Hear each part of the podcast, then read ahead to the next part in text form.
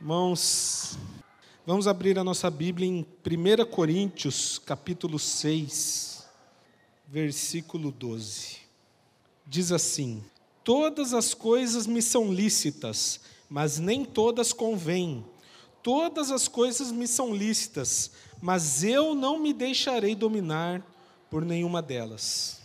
Senhor, ora a Ti neste momento pela palavra, Pai, que o Senhor irá falar à igreja, Senhor. Toque nos corações, Senhor, que não seja eu, mas seja o Senhor trazendo essa palavra, Pai. Traga mudança, Senhor.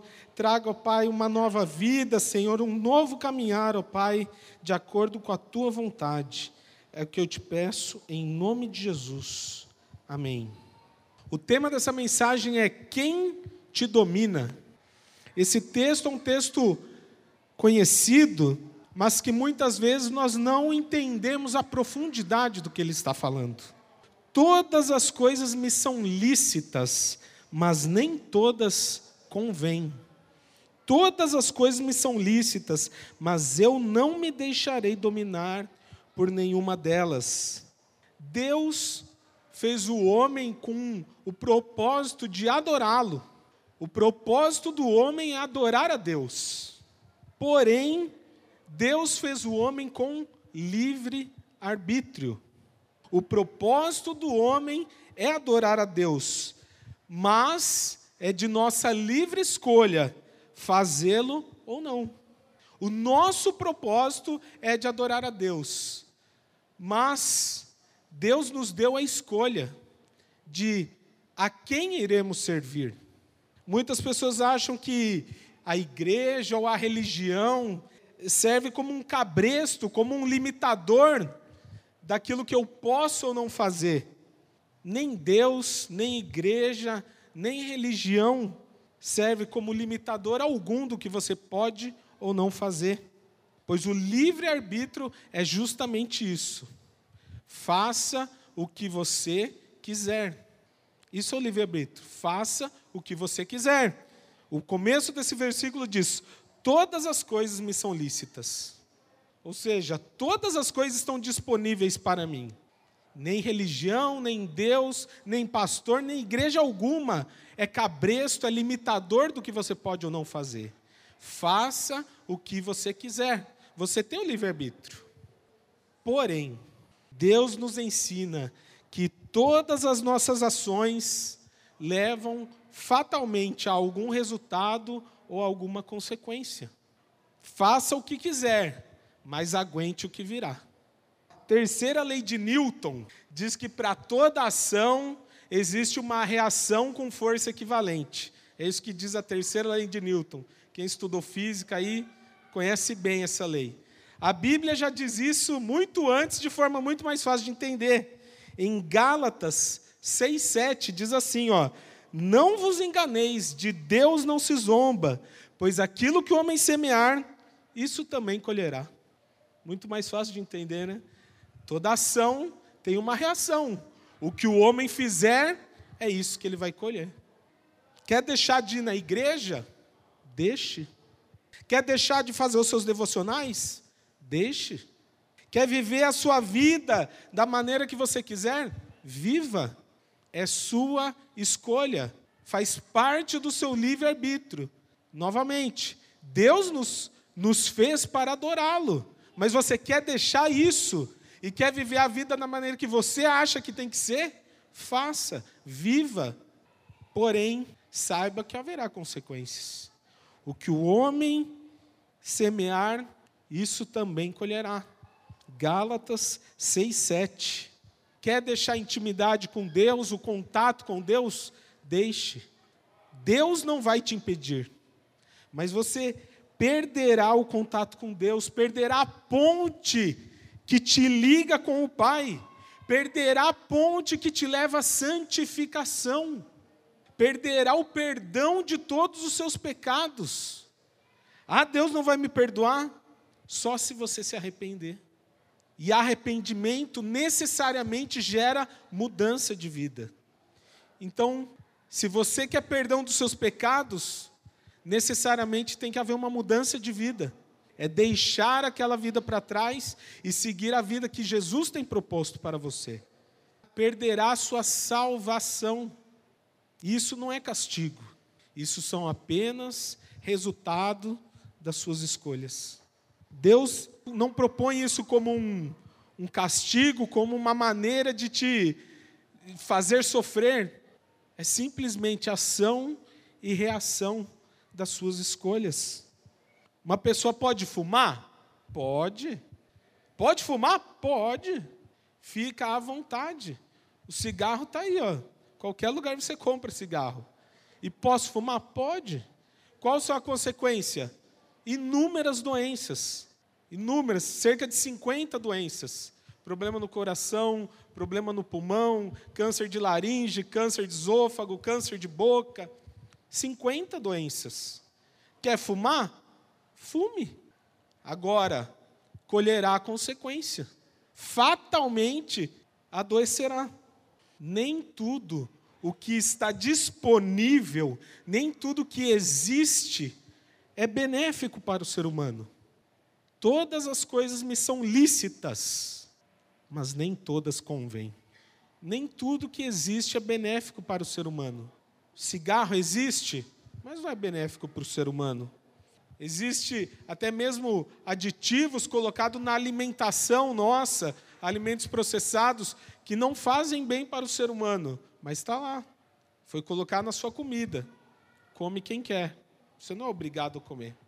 Excesso de gordura no alimento. Uh, aquela picanha, ó, com a gordurinha. Falava, nossa, rapaz do céu, que delícia. Mas é bom comer assim toda hora? Não é bom, faz mal. Depois dá, tem excesso de colesterol. Existe, mas nem sempre eu posso ou eu devo acessar aquilo. Excesso de açúcar faz mal para a saúde. Mas a gente come cada brigadeirão, né? Depois tem pessoas que sofrem com diabetes e outras doenças relacionadas a açúcar por causa do excesso. Mas consome quem quer. Não é obrigado. Quer se alimentar melhor? Faça escolhas mais saudáveis. E é isso que é a vida cristã. Escolher o que é melhor para a nossa vida eterna. Nem sempre escolher o mais saudável é o mais fácil ou o mais gostoso, mas é o necessário. A vida cristã é a mesma coisa. Nem sempre escolher seguir o que a Bíblia fala vai ser o mais fácil ou o mais gostoso. Mas se quer viver eternamente, essa é a escolha que você deve fazer. Deus não nos limita, Ele apenas aponta para as escolhas mais saudáveis. Deus não é limitador da sua vida, Deus não coloca um cabresto em você, Deus não exige, ou melhor, Deus não vai impedir você de realizar aquilo que você quer, mas Ele aponta para as escolhas saudáveis. Olha, o caminho saudável, o caminho para você viver é esse. Agora, siga se você quiser. Texto de 1 Coríntios 6 diz que todas as coisas estão acessíveis a nós, mas nem todas devem ser experimentadas, pois haverá consequências. Quando eu li esse texto, me lembrei de Adão e Eva no jardim do Éden.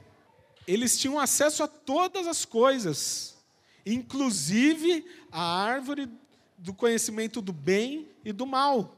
Eles tinham acesso, senão eles não tinham pecado. Mas Deus falou: olha, todas as coisas são lícitas, mas tem uma que não convém. Deus falou: ó, comam de tudo, menos dessa. Essa não. Mas Deus não colocou limitações que impedissem ele de acessar. Deus não colocou um anjo bloqueando. Deus deu a escolha. Ele falou: olha, podem comer de tudo, menos dessa. Ele mostrou quais eram todas as escolhas saudáveis, mas eles escolheram aquelas que não eram lícitas. O Senhor nos dá o livre-arbítrio, mas Ele espera que a gente escolha sempre o seguir os caminhos de Jesus Cristo. Ele nos dá a escolha mas Ele espera que a gente siga para onde Jesus Cristo apontar. No jardim do Éden, ele não esperava que Adão e Eva comesse do fruto proibido. Não. Ele esperava que o homem escolhesse seguir aquilo que ele havia ordenado. Mas são escolhas, assim como nós. Deus nos propõe uma caminhada, Deus nos propõe um, um estilo de vida que deve ser diferente daquilo que encontramos no mundo afora. Deus nos propõe, nos mostra, assim, ó, quer que desenhe? Deus desenha. Deus mostra, ó, faça isso, faça isso, que você receberá isso, isso, isso. Faça esse, esse, esse, que receberá esse, esse, esse. Deus não nos engana, Ele nos dá todas as escolhas e todas as consequências. A gente não precisa ficar pensando, ah, mas será que se eu fizer isso vai acontecer? Deus já explicou, já deixou claro todas as escolhas. Basta você seguir. Você não precisa ficar pensando se vai dar certo ou não, é só seguir. Deus já falou, vai por aqui que vai dar certo. Faz aqui que vai dar certo. Faça ali que vai dar errado. Escolhas. Quem te domina? Quando passamos a viver de acordo com os nossos desejos, quem está dominando? É livre-arbítrio ou eu vivo para servir a minha vontade? Quando nós deixamos os nossos desejos, as nossas vontades, dominar sobre nós a ponto de que nós nos afastamos de Deus, quem está dominando? Será que isso é livre-arbítrio? Ou você está apenas vivendo para servir a sua vontade? Você é escravo da sua vontade. Você não consegue se dominar. Será que um usuário de crack é livre ou ele é escravo do seu desejo? Será que ele é realmente livre? Será que ele possui o livre-arbítrio?